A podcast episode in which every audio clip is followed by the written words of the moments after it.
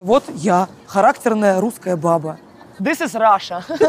Я не белоручка. Я в детстве мечтала быть проституткой.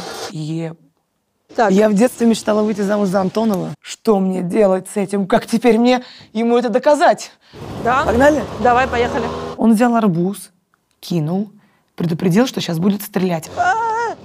Может, Ленина убрать? У меня все классно получилось. Аня тебе что пишет? Что я старый Собчак. Скажи,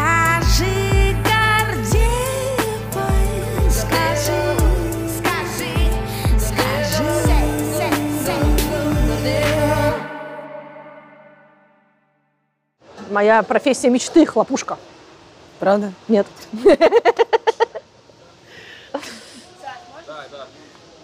Я в детстве мечтала быть проституткой. Обсудим. Так, Я в детстве мечтала выйти замуж за Антонова. за Антонова, за Юрия. Да. И спрашивала у мамы, почему она не вышла за Киркорова. Ну, так как э, Антонов немного старше Киркорова, у вас бы была очень странная семья. Вот как бывает, где лето звонкий крик. Так, подождите. Ты первая, я вторая. Давай. Такая малюська. Подожди. Я отстаю. Ехать я тоже буду за тобой. Потому Давай. что мало ли как жизнь-то сложится. Ох, матерь Божья. Ключик. Ключик. Главное тормоз прижимать.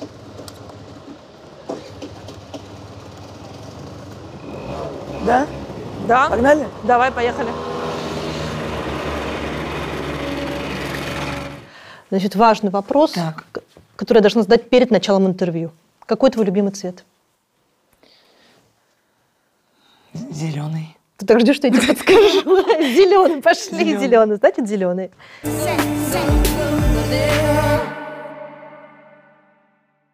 Ты так я ждала, что я тебе подскажу. Такое ощущение, что ты в школе пользовалась подсказками. Я списывала. В смысле?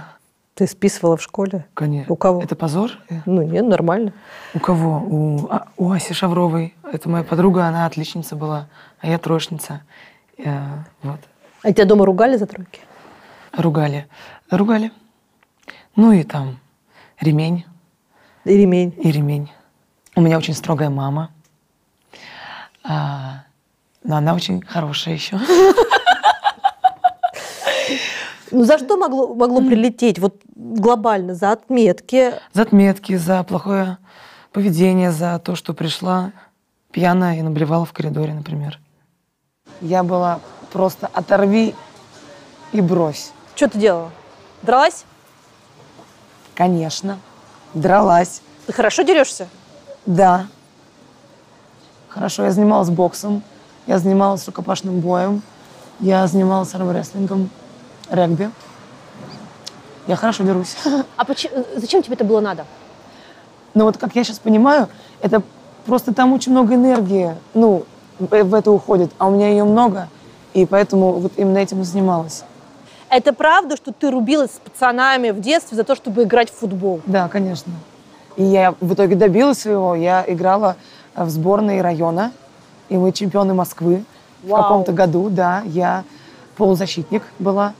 А, когда... Подожди, вся команда а, мальчики, и ты... А, нет, нет, нет, это женская сборная была. Они, по-моему, сейчас где-то в Олимпийских резервах, короче. А ты выбыла. А я актриса. Так получилось. Вот многодетная семья какую-то специфику накладывает на ребенка. Мне кажется, что проще социализироваться, находить общий язык с абсолютно разными людьми. Но тоже я сейчас говорю про, про себя. Я не очень люблю вот эти, знаешь, все среднестатистическое, ну типа обычно э, в многодетной семье там то-то, то-то там или... Обычно в многодетной семье все друг за другом донашивают одежду. Это правда. Это, конечно же, это выгодно, это экономия. Раньше понимаешь, что такое ответственность, мне кажется. Что-то я куда-то улетела сейчас Ты, вообще. ты- ты одна прям- из двух старших, правильно? Да, у меня старший брат, э, потом я и потом четверо э, мелких. Сколько тебе было лет, когда появились мелкие? Мне было 12. Первый родился Артем, потом Маруся, потом Вася, а потом Агриппина. И ты всем меняла памперсы, водила в садик, кормила, поила. Да. То есть как мама. Да, помогала. У тебя это не отбило э, инстинкт материнства? Нет, а наоборот, э, как-то я очень люблю детей разных. Ну, в смысле, не только своих, там, братьев, сестер и сына Корнея, а просто лю- лю- любых. Вот. И еще классный ввод по поводу многодетной семьи. Абсолютно все равно, когда в самолете кричат дети.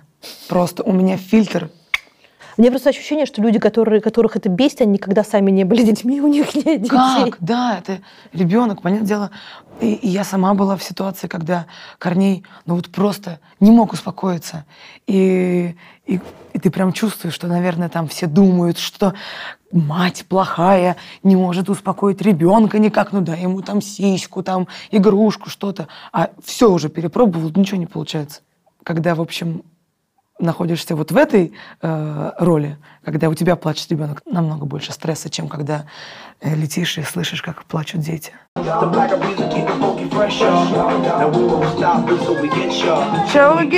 Again?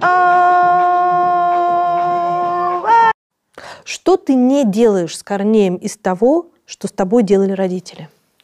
Не бью. А Даже э, не даю там как-то, ну, какой-то, как это называется, подзатыльник или там как-то по попе. Вообще вот э, не могу. А все остальное просто, ну, тоже как и мама, люблю. А когда ты забеременела Корнеем, была ли у тебя идея, что ты можешь остаться без карьеры актрисы? Нет. Правда, нет. То есть тебе не было страшно, ты не стояла перед выбором? Нет. Ты знаешь, правда, не, вот я клянусь, не было никакого страха. Э, говорили там какие-то там мои знакомые, что ну, Варя, ну нужно же сначала там встать на ноги, сделать имя. Я не понимала, почему нельзя как бы вместе.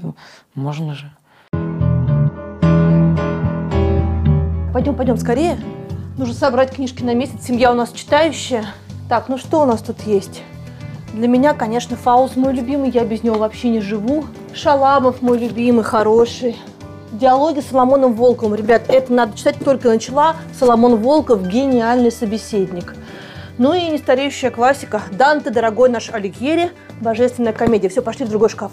Так, ну что, Кавка с Кавкой по жизни, без этого у нас сейчас никак. А Чхартшвили, Аристономия, отличная книга, очень развивает мышление. Гофмана возьмем, главный наш сказочник. Ты читаешь детям Гофмана? Валерий Медведев, главная книжка моего детства. Баранкин, будь человеком. Теперь пошли для самых маленьких возьмем. Так, вот эту возьмем, мы это сюда полезно перечитывать. Это мы просто очень любим. Ну, а это полезное с приятным. Все, кажется, я готова. Пошли.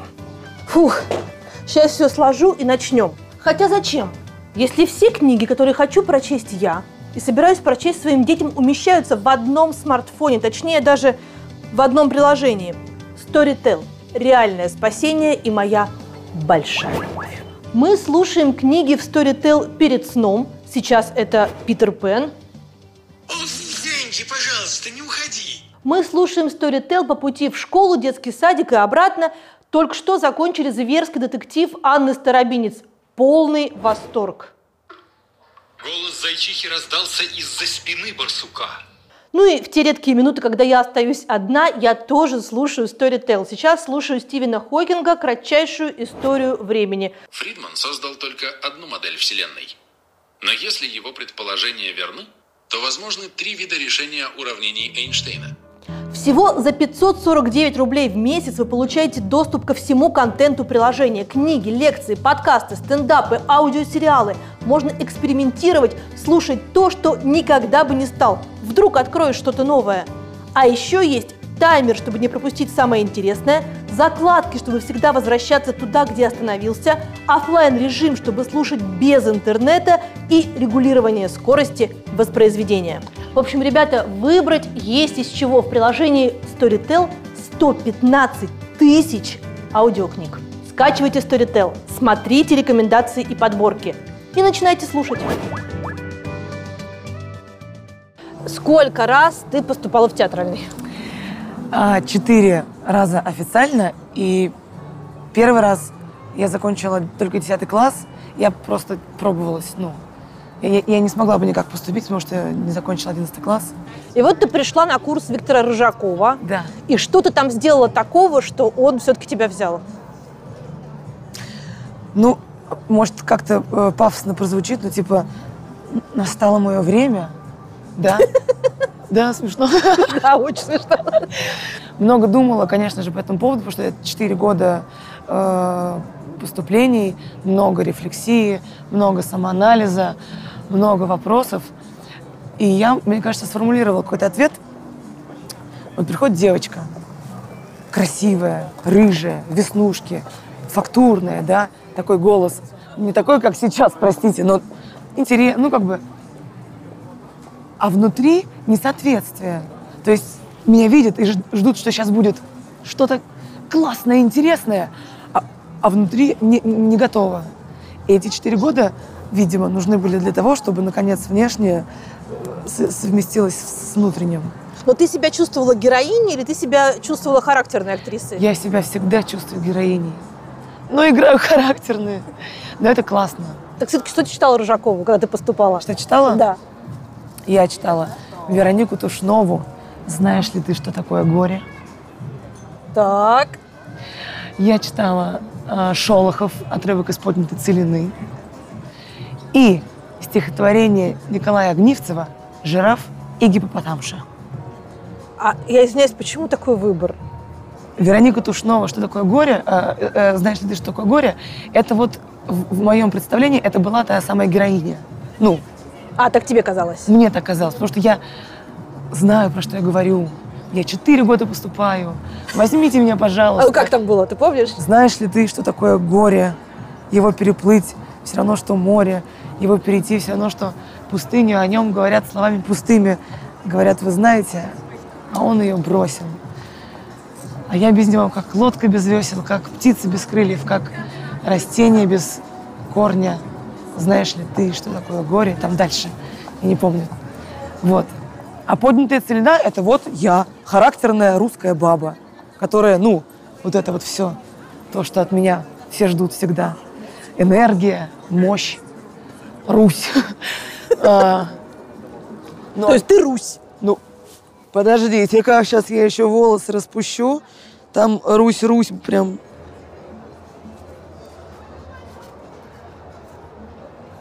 Русь as it is. This is Russia. Да. Но ты говоришь, что все от тебя это ждут, а ты внутри – это она? Нет. А кто ты? А, Ну, я Джульетта. Твоя первая роль у большого кинорежиссера – это все-таки Звягинцев, наверное, да? Да.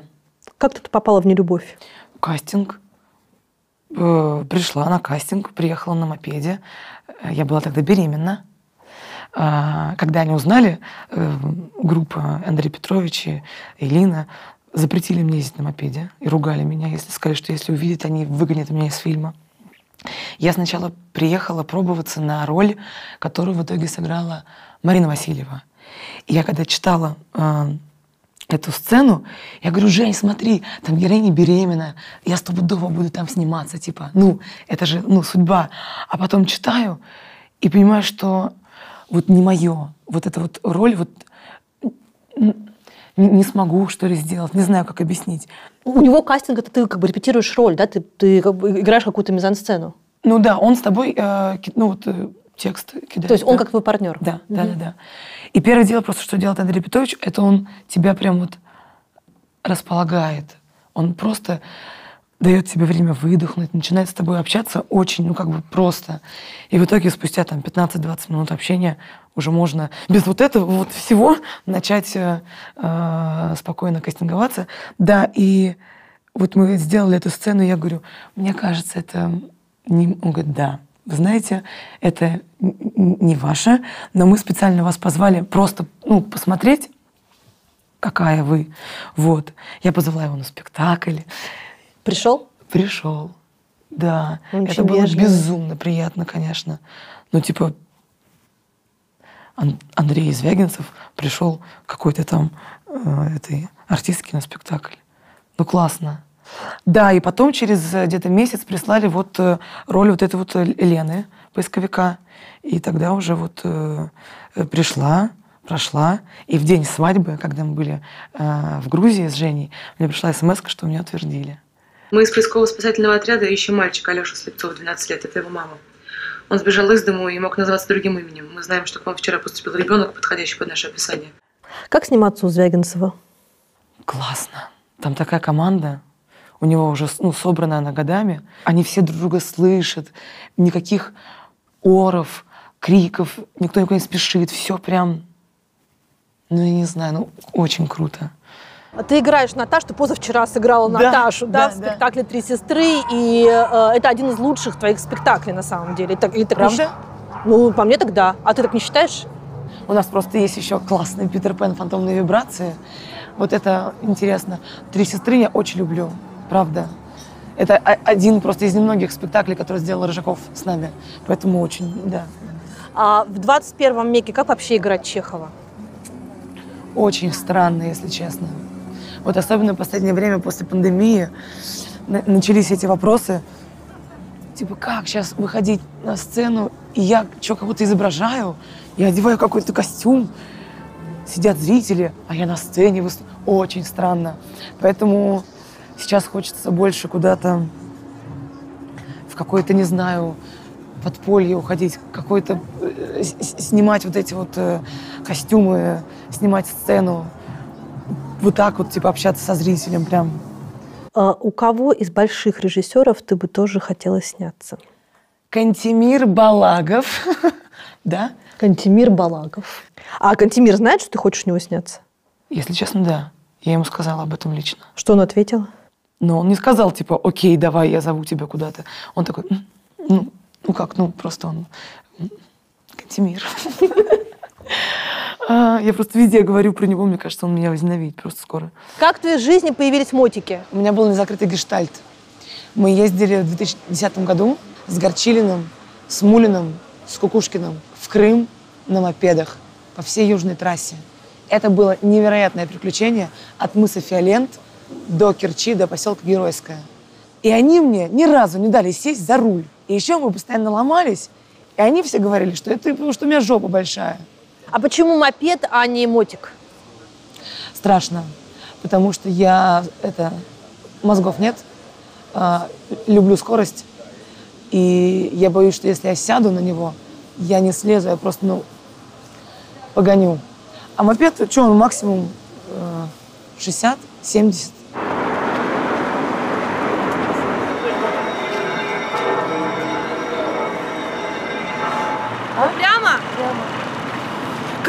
Ездишь по Москве? Это же очень страшно. Вообще не страшно. Стартуем.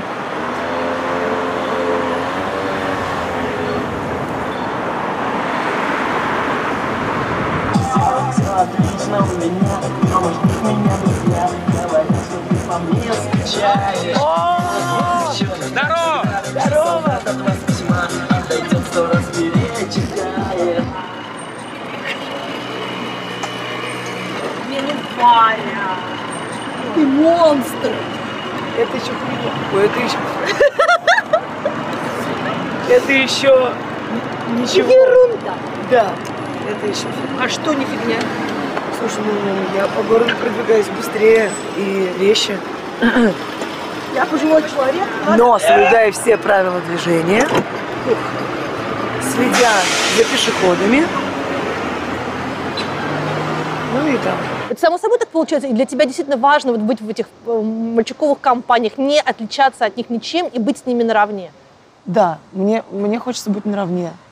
Когда говорят так на физкультуре, мальчики 15 раз, девочки 10, но если я могу сделать 15, почему, ну, почему я должна делать 10? Это изменилось, когда ты Женю встретила? Ну, появилась, э, да, девочка Варя. Женственная. И какой тебе больше нравится? Мне нравится совмещать. Как вы познакомились с Женей? Это был десятый день моего запоя, потому что я снова не поступила в театральный институт. А, Мои все друзья наконец а, закончили сессию, и мы могли видеться. с Горчильным, с Стекловым, с Кварцовым, из одной квартиры в другую, со вписки на вписку, на дачу, куда-то. У меня тогда был мальчик, короче, и мы с ним э, расстаемся. В этот же день э, Петя позвал меня. А, мы должны были идти с ним вместе на чайку Бутусова, а у него перед этим была встреча. И он говорит, ну пойдем со мной, типа, что? Я говорю, а что за встреча? Он говорит, ну вот там они будут фильм снимать э, в Гиковские ребята. И мы приходим, и там сидят девчонки, и звуковик Олег, э, он не герой моего романа, вот, и что-то начинают Женя Козлов, Женя Козлов, оператор, а у меня было тогда а, странное представление об операторах, как будто бы они как Вассерман, знаешь, с такими... э, нет, нет, нет, вы, вы самые лучшие, вы сам, как сказал Агранович, э, э, лучшие представители человечества. Но почему-то казалось, что какие-то засаленные, порванные с банданами. А тут открывается дверь, Так. кафе озаряется светом, заходит Женя в желтой рубашке, в белой майке, в таких э, эм, шортах, э, таких с мотней типа. И у него невероятно красивая улыбка. И в этот момент я понимаю, что это мой будущий муж и отец моих будущих детей. Вау. А мне 19. Так. И я такая, е... Что мне делать с этим? Как теперь мне ему это доказать? Что так и будет? Ну, наверное, это да, называется любовь с первого взгляда. Хотя потом полгода я его добивалась. Но, правда, что-то такое произошло в, в первый наш, э, в первую нашу встречу. Э, Я никогда не видела таких, как он. а Он никогда не видел таких, как я. Он был в восторге от моего смеха, а я от его улыбки. Он записал меня как Варя Рыжая, потому что если... Он же оператор, если вдруг понадобится рыжая актриса, Варя Рыжая. А я его записал Женя оператор. Ну, он оператор. Да, и в итоге у нас на кольцах, на наших, а, так и записано. Там вот, смотри. Мы так и записаны. Женя оператор. Да, мы записаны друг у друга так в телефонах. Да, Женя оператор и Варя Рыжая. А до сих пор так записано? Да, да, да. Ну что я напишу? Любимый муж? Серьезно? Женечка? Женюлька. Ну не, Как ты его называешь? Женюля. А он тебя? В- Варюля. Варю... Сейчас, Варюся. Ты чувствуешь что-нибудь типа головокружения от успехов? Скорее... Да нет, скорее просто от э, нехватки э, времени побыть одной.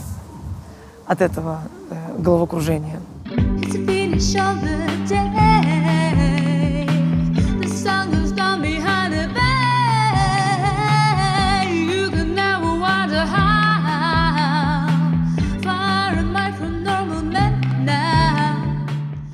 Правда ли, что ты на Новый год загадала желание быть популярной? Да, нет, почему? Да или нет? Нет, я никогда такого не загадывала. Не может быть, нет. Нет? Я в один Новый год загадывала бросить курить. Бросила? Нет. Так. В другой Новый год загадывала что? Чтобы Женя полный метр снял. Он снял. Снял. Да. Похудеть. Похудеть. Получилось? Так. Слушай, не, ну, я не загадывала быть популярной точно. Ну что, хочешь сказать, что эт- этого никогда не хотела?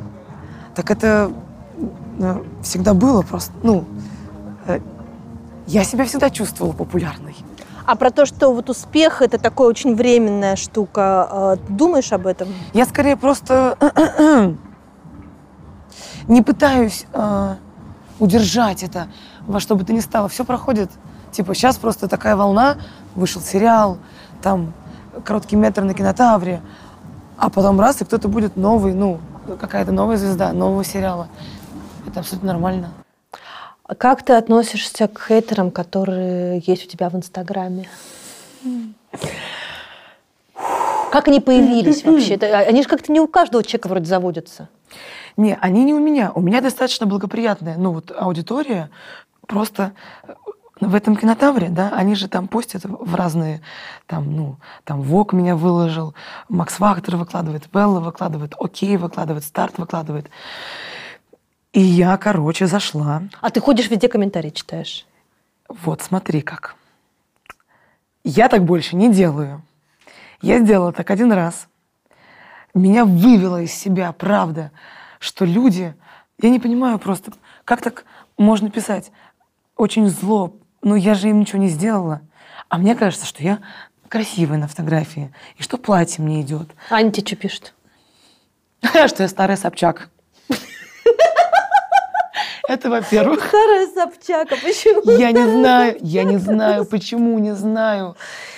А, что, ну что Ты не похожа на Собчак. Да, мне тоже так кажется. Ни на старую, ни на молодую. Ну, старую ты еще не видела. Нет, а кто-то пишет Собчак в молодости, кто-то пишет старая Собчак, кто-то пишет просто Собчак. И это было, причем еще давно мне так э, писали. Что жирная, что колхозница, что неухоженная, кто это такая, кто назвал звездой, откуда взялась, где нормальные звезды, кто это, что нам подсунули, настроение испортилось, э, блюющие смайлы. Ну там как бы миллиард. И меня это так, правда, сильно задело. Я, я я не ожидала, что так сильно заденет, короче. И меня так разозлило. Там кто-то написал, как, как она там что-то там додумалась так одеться. Я, я просто разозлилась и написал «рак мозга». И потом другой какой-то Инстаграм это типа сделал скрин и написал как актриса, как новая звезда Варвара Шмыкова ведет себя в комментариях. Я больше так делать не буду. Я просто очень сильно, ну, Ну, рак мозга это же вообще как бы онкологический Зависит- диагноз. ну, ну, это, ну, типа, я пошутил, и мне казалось, что я пошутила, что у меня, ну, Короче, неудачно пошутила. да, еще. неудачно вообще. Не буду так больше делать. Не буду Тебя это книги. ранит прям по-настоящему. Это, это незнакомые люди, которые тебе делают больно, да? Я удивлена, что это меня ранит. Мне казалось, что просто так много их. Что ты сильнее. Да, их просто очень много. Эй, ты чего? Это вообще какие-то неизвестные люди. Зачем они так пишут? Потому что им больше некому писать.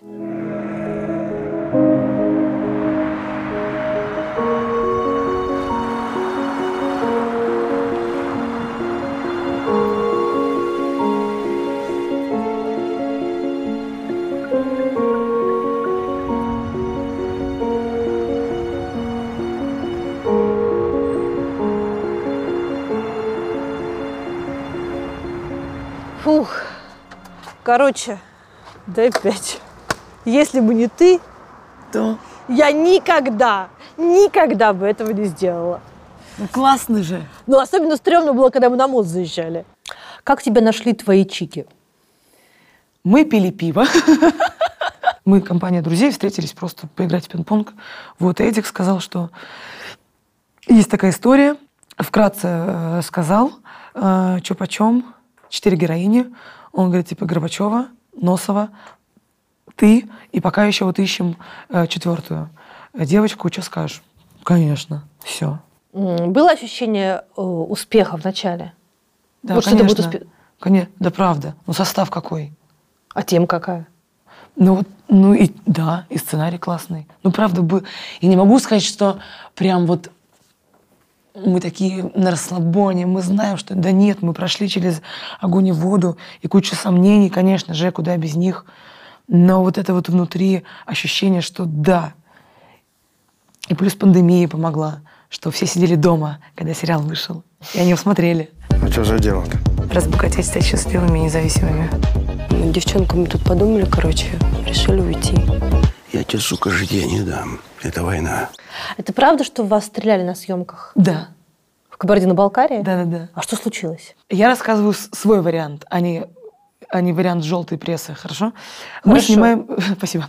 Мы снимаем Нет, сцену- давай еще желтый пресс. Сначала расскажи вариант желтой А, прессы, а, вариант потом... желтой прессы. Человек кричал из окна, не позволю снимать про проституток в моей Кабардино-Балкарии, начал стрелять. Этого не было. Он не кричал этих слов. Он просто напился. Это бывший мент. У него дома семь единиц э, боевого оружия. Как обычно это бывает у ментов. Ну да, да, да, да. И как бы он напился, а мы ему помешали. Ну, мы громкие. Он взял арбуз, кинул, предупредил, что сейчас будет стрелять. А мы при этом разводим сцену, где мы с Лапенко с утра, э, утром просыпаемся. А, такая Голенькие. нежная, нежная. Да, да, да. Весело, здорово, что-то там шутим, поем, ля-ля-ля. И тут заходит Вика, второй режиссер. Он говорит, он кинул арбуз и сказал, что будет и дуф, и выстрел. И, ну, это сюр, типа, такого не бывает. наши мужики э, по свету там работают. Всем лежать, все в другую комнату. А- А мне смешно, потому что, ну, типа, что? Стрельба, типа, как это возможно? Звоним нашему Вове Локейшину, он вызывает там всех, кого возможно, и мы аккуратно так выглядываем из окна и ждем, где же сейчас эти наши спасители. И буквально проходит там минут семь, и бежит девочка э, в форме э, полицейской, на каблучках вот так вот. Мы как давай смеяться. Но оказалось, это его жена. Все в порядке. Но это просто было А есть у смешно. них крепкая полицейская семья. Да, да, да. да, И да. 7 единиц оружия на двоих. Да, да, да, да, да. Класс. Но он, видимо, расстроился, потому что он ушел на пенсию, и он, видимо, ну, он просто был расстроенный. Все-таки ты московская девочка, ты нашего йога не знаешь. А что тебе было удивительно? Но на самом деле, я, я, я москвичка, я выросла в Москве, но там Северная Тушина, это такой же там город прохладный. Все друг друга знают, сплетни разносятся быстро. Кто, кто кого с кем, кто, кто чего. Я доила коров в детстве, в деревне отдыхала. Ну, как бы, я не белоручка. И хорошая артистка.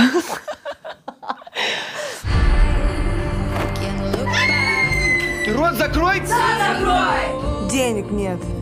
Но на нет и суть есть. Ну, не знаю, когда Эльбрус вот так вот ты видишь, это поражает, конечно. В какой момент э, ты действительно поняла, что сериал удался? Когда ты смотрела восьмую серию, А ты не видела до... Нет, прем- конечно. Ты до премьеры не видела? ребятушки, Эдик в три утра выходил из монтажки за день до того, как нужно выпускать серию. Это все монтировалось вот. Он сдавал ее вот там шестого, она должна выйти, и шестого там типа в 4 утра он выходил из монтажки с материалом вместе с Олей Кочетковой. Ты с Женей вместе смотрела? К сожалению, нет. Женек уехал э, тогда уже э, работать, и я посмотрела первые пять серий одна, шестую с ним, седьмую с мамой и с детьми, а восьмую вместе всей группой. Ну чего там в конце плакали? Вообще. Я вообще, как видишь, люблю поплакать. А, ну, это, это очень круто, что мы смотрели вместе. Я безумно рада. Все плакали, правда. Когда ты поступала и когда ты мечтала стать актрисой, кто был твоим кумиром? Плещук, а, Гундарева, Френдлих. Френдлих? Ну, это я говорю про, ну, про детство, когда я не ходила ну, в театр, а смотрела только фи- фильмы. А так, конечно, Агриппина Стеклова, Евгения Добровольская и Женя Дмитриева. А сейчас, вот ты когда смотришь, ну вот вокруг на коллег, Да. а какие актрисы вызывают твое восхищение? Ну, Маша Смольникова, Чулпан Хаматова. Просто что-то невероятное. А, Ты смотрела доктора Лизу. Да. И как тебе? Я рыдала, как, как мразь просто, простите, но это, неве- это невероятно. Я не знаю, как она это делает. Ну, то есть тут, тут, тут еще так совпало, что сама по себе Лиза, это ну просто, да, это глыба, и Чулпан еще глыба, и вместе получается просто какой-то, ну, бешеный коктейль. У меня здесь 200 голодных пациентов. Сейчас будете нам мешать, и они вам нахрен все разнесут. Я понятно сказала? А, тебе больше нравится зрительское кино или авторское? Авторская. Но доктор Лиза это зрительское кино. Да. Но при этом ты торкнула. Да.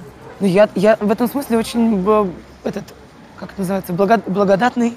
Нет? Благодарный. благодарный зритель. И, и- и в том числе так Рыжаков учил, что находить э, в первую очередь что-то, ну, что зацепило, что заинтересовало. Поэтому зрительское кино классное, но люблю авторское. Хочу сниматься в авторском. Да. Там гонорары меньше, нет? Да какая разница? Здрасте, а ты чем собираешься зарабатывать на жизнь? Ну, чем-нибудь еще? Не знаю. Какие варианты? Ну, я же блогер. А. Там есть, ну, Там нормальные деньги платят? вот сейчас... Вам, блогерам, нормальные деньги платят? Ну вот сейчас э, э, стало получше все. Я начала получать деньги за какие-то съемки, там, ну, э, фотопроекты, спецпроекты. Как это устроено? Ты размещаешь фотографии с каким-то брендом, и тебе за это платят деньги. Да? Да. Какие деньги? Ну, вот порядок цифр. Не знаю. вообще не понимаю. Слушай, если честно, правда, пока не очень знаю. Ты работала продавщицей в одежном магазине. Да, да, да. В цветном я сначала, он, он только-только открылся. Там не было этого ревгоша. Там вся часть, это правая, была огромный магазин, в котором я была одна продавщица, и там продавались супер дорогие подарки, типа там картины, либо какая-то там шкатул. Ну, короче, очень такие странные страны. Никто ничего не покупает, потому что нахрен дорого, и ты просто, ну, как бы весь день так сидишь, ну, кто-то что-то купит, ну, там, какую-нибудь там писюшку там за 6 тысяч рублей уже хорошо.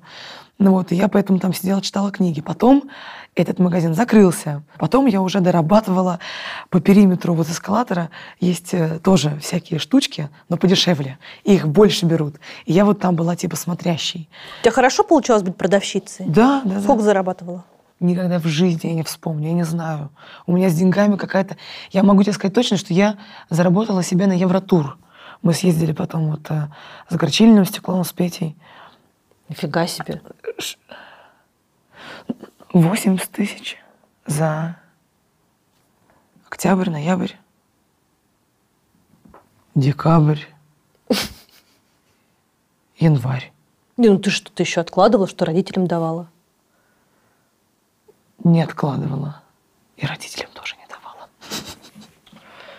Ну, сейчас даю. Сейчас есть возможность. А, ну все, хорошо. Реабили- Реабилитировалась. А были у тебя сомнения в том, что ты вот всю жизнь проработаешь в этом магазине и никогда ты не будешь играть ничего? Нет. Ни одной секунды? Нет. У меня в детстве было ощущение, что если я буду сниматься в кино, то это я должна платить режиссеру, а не мне. Ну, как бы потихоньку начинает получаться, что, ну да, там труд должен быть оплачиваемый. Что, в принципе, ну, я же артистка, это дипломированная, ну, то есть я... Народная. На- народная. Здрасте, здрасте, здрасте. Да. А, ну, как-то, в общем, начинаю с этим э, смиря- смиряться, что, что деньги, они, ну, зарабатываются, это нормально. Не знаю, как это объяснить, что это за штука. Ты смотришь э, фильмы, в которых ты снимаешься? Конечно. И, как правило, какое-то на тебя впечатление производит? Ну, я, я на себя отдельно как бы не смотрю, я, я же смотрю в целом фильм, как обычный зритель. Вот. А фильмы классные. Ну, это ощущение себя на экране, свой, свой голос на экране, себя на экране, оно не расходится с тем, как ты себе представляешь себя во время съемок. М-м. Я не хочу сейчас себя захваливать, но я себе правда нравлюсь. Ну, э, нет такого, что ой, вот так вот, знаешь. Так было с самого начала? Нет, наверное. Э, С самого начала э, у меня вообще первый киноэпизод был у Досталя Николая. Вот такой узенький. Я снялась в сериале «Раскол». Там реально две секунды, я появляюсь из-за шторки и говорю, что там то ли родила, то ли еще что-то. Девочка поп! Но мне так понравилось, как подход, э, там вот этот маленький высунулась, но у меня там был какой-то там и старый крестик, и здесь и повязка, и какая-то, значит, ну прям вот чуть, ну прям, прям кино-кино. Вот, а потом я играла труп на телеканале НТВ. Передача «Чрезвычайное происше- происшествие»? Нет, что-то называлось «Дело Крапивиных». Я лежала в, в морге, я лежала на снегу мертвая, что-то такое, не- плохо помню уже. Вот. Ну, хорошо получилось? Я не- вот этого, мне, кстати, я не видела. Вообще.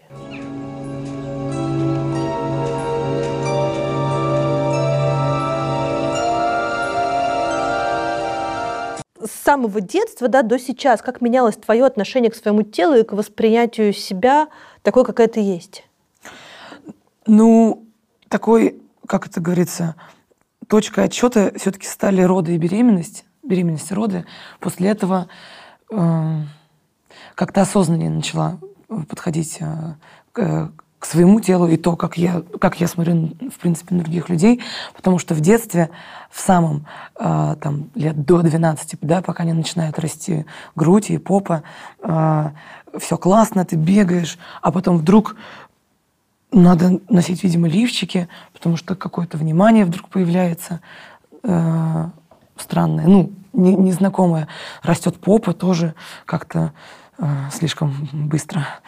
И там начинается вот самое сложное, это вот э, возраст где-то 14-18, самый жесткий вообще. Просто спасибо генетике, спасибо маме. У меня не бывает прыщей. Это супер подгон вообще. э, э, Этот э, гене- генетический, правда, потому что если бы еще прыщи были, я бы сдохла. Потому что я и так много ну, комментариев э, в свой адрес получала. Там рыжая жаба, там, ну, там толстая, всякое такое жирное. Вот. А Если бы я еще была еще прыщавая, я не знаю, но это было бы просто, это было бы much. А потом? А потом а, оказалось, что я красивая. Когда я встретила Женю, мужа моего, он кинооператор, и он начал меня фотографировать, и у нас, ну, как бы случилась любовь. И как, как-то так оказалось, что... А я такая ничего. А я такая вообще. И на меня смотрят э, люди, обращают внимание. Наверное, это, ну, с любовью приходит. Ну и э, добивочка — это вот э, беременность. Вообще офигенное время. Я не знаю, может, это мне повезло, но я себя чувствовала просто сверхчеловеком. Ты глубоко беременная, пляшешь на съемках клипа Ивана Дорна. Да. И как это вообще случилось? Кайф. А, Мы рожали в Лос-Анджелесе. Почему?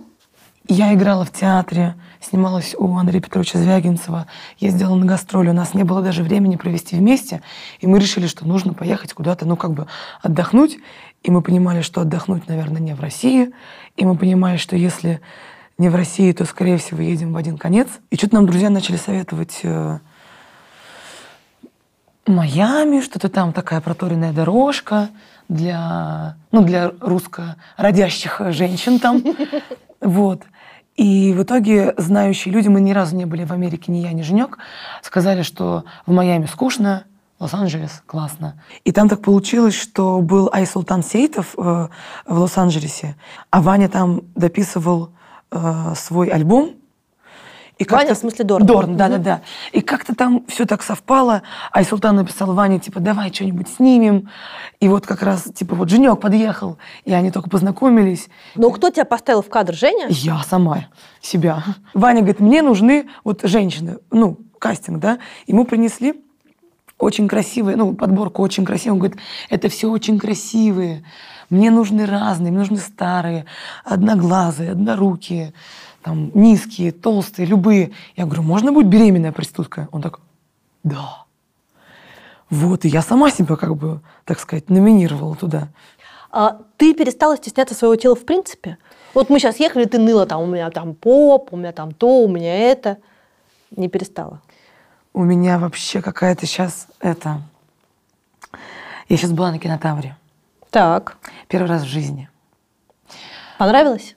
Вообще очень понравилось, да. Столько, нет, правда, столько фильмов, столько людей. Но это же все одна большая такая это, кинотусовка, какой-то прям кинолагерь. Очень много фотографов. А, и иногда ты не очень хорошо получаешься на фотографии. И я начинаю, короче, я что-то начала загоняться. Э, Может, просто я устала, потому что, правда, ну, мы смотрели много фильмов, но и отдыхали культурно. Вот. Но я выходила вчера на дорожку, у меня там такое платье было, там такой разрез, и вот если ты будешь смотреть на меня вот так, то там будет как бы видна э, сиська. Ну, не, не вся, а вот такая складка, короче. И меня просто... Я там всех я говорю, пожалуйста, следите, чтобы это все. А сейчас смотрю на фотки, классно получилось, все вообще нормально. Не знаю, что-то в голове э, у меня. Видимо, не, не может быть все, вот знаешь, вот, вот все хорошо. Нужно, чтобы была какая-то штука, чтобы о чем-то нужно переживать. Ш- ну, Не знаю. Ну, в мире, где как бы есть определенные стандарты красоты, как ты себе объясняешь, что у тебя, что ты очень красивая, но ты не похожа на эти стандарты красоты? И поэтому я красивая. Был ли какой-то фидбэк к тебе лично после совместного проекта с Манижей, э, ко- который был про принятие своей внешности? Да, конечно. I will not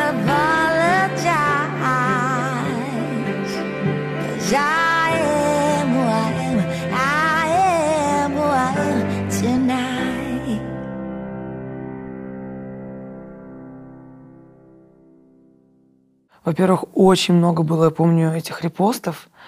И, ну, и все, ну, все, много кто писал э, девочек. А что писали?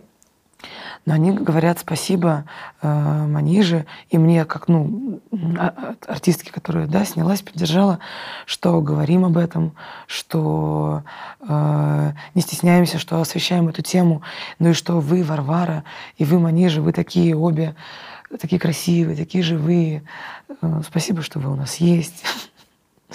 А, ну, я, на самом деле, правда, часто, ну, простите, это правда, получаю комментарии, что вот благодаря вам, Варвара, там, я там, полюбила, там, не знаю, там, свои ноги, свои руки, свое лицо, свои уши, свой голос. э.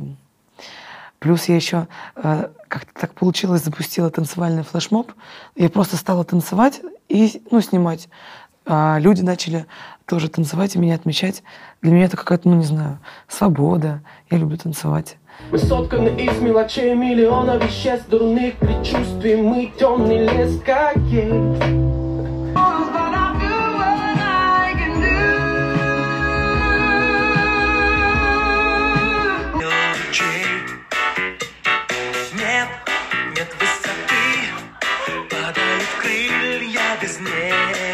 Через танец тоже начали девчонки раскрепощаться. Кто-то пишет, я так люблю, вот вы, как вы танцуете.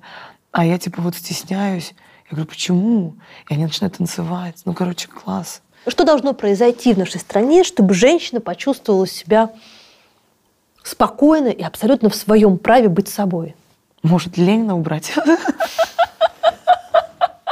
Может, вот где Ну, ты думаешь, в, Ле- в зарыта? дело?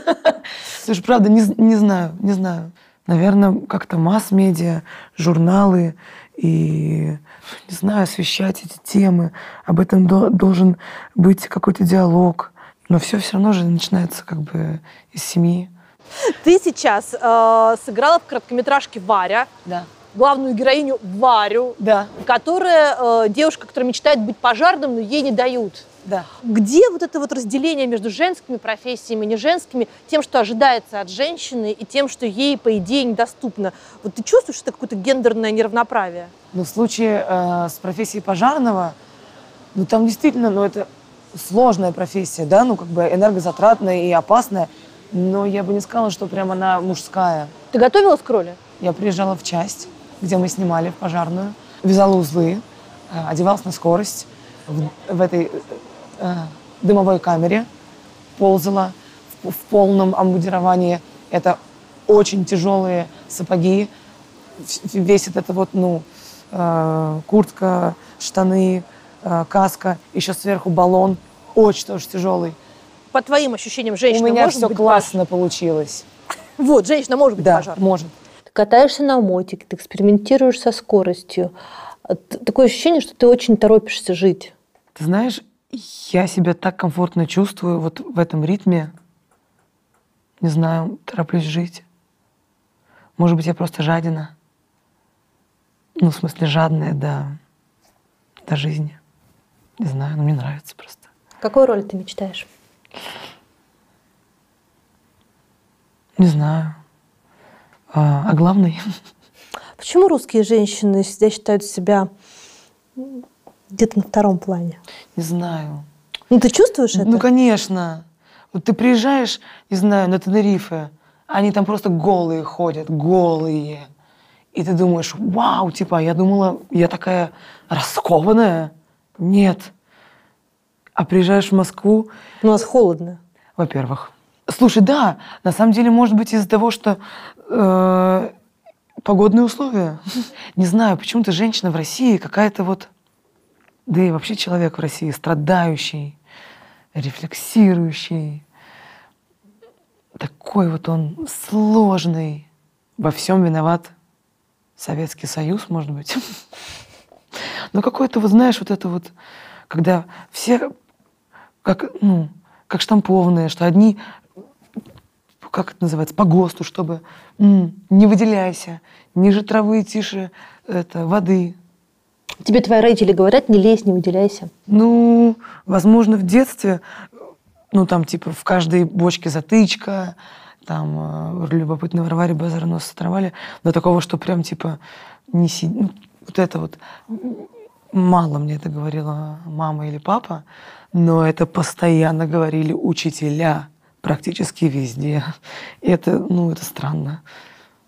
Ты ходишь на митинги? Да. Зачем? Чтобы заметили, чтобы обратили внимание. Кто? Ну, эти. Мне кажется, что если выбирать между что-то сделать или ничего не делать, я выбираю что-то сделать. Я не хочу просто жить э, в мире э, с такой позицией типа, да чудо, да ничего мы не изменим, нет нафиг. Я не хочу так жить, я хочу жить с мыслью, я так живу, что я могу что-то изменить. Мне кажется, это очень хорошая позиция. А ты не боишься, что это как-то повлияет на твою э, актерскую карьеру? Я ничего не делаю э, противозаконного. Твоя э, политическая позиция? Она разве... э, ну да, такая позиция, что ну, не будут меня снимать кто? Подскажи мне. Ну, в каких-нибудь больших э, фильмах с большими бюджетами на государственные деньги тебя не будут снимать, потому что ты против текущей власти. Ну смотри, Минкульт, да, это деньги государства, да, это наши с тобой деньги, да, мы все платим налоги. И когда, э, знаешь, там типа, э, там то ли Горчильно обвиняли, что в Минкульт ходит, э, типа, брать деньги. Чуваки, а, это вы для нас, а не мы для вас, понимаешь? Это, это нет, нет ничего типа противоестественного. Это наши деньги нафиг. Минкульт. Может ли женщина стать президентом России?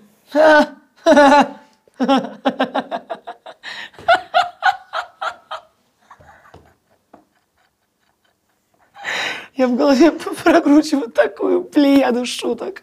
Ну пошути, пошути. А мне, то, мне не будут брать сниматься тогда.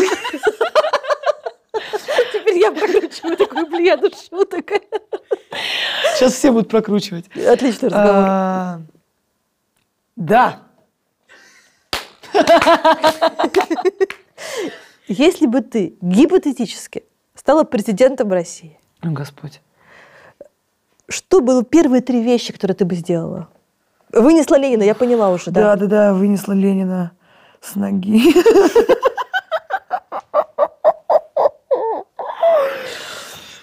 Но хочется, хочется э, пенсию хорошую и зарплату хорошую, э,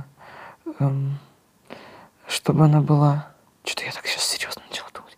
И хочется, чтобы, знаешь, чтобы вот, я не знаю просто, как, как, как это сделать, да, но что вот есть Москва, да, а есть Россия, а хочется, чтобы вот развивать регионы и культурно, и, и, и, и, ну, короче, да. Это, кстати, очень серьезная вещь, я согласна совершенно с этим. И там, там, все, там, там же все классно. Просто, ну да.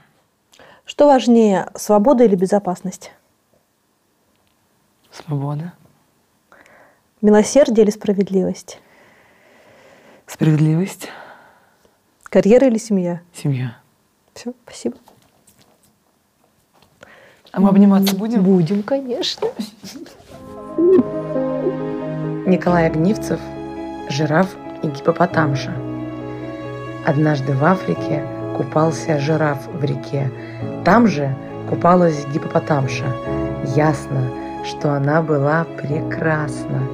Не смотрите на меня так странно, хотя гипопотамша красотой не славится, но она героиня романа и должна быть красавицей. При виде прекрасной гипопотамши жесткое жирафино сердце стало мягче самой лучшей замши и запела любовное скерце. Но она, гипопотамова жена, ответила ясно и прямо, что она замужняя дама и ради всякого севого мерина мужу изменять не намерена, а если, мол, ему хочется жениться, то по возможности скорей пусть заведет жирафиху девицу и целуется с ней, и будет его жребий радостен и светел, а там, глядишь, и маленькие жирафчики появились. Жираф ничего не ответил. Плюнул и вылез. Спасибо. Спасибо.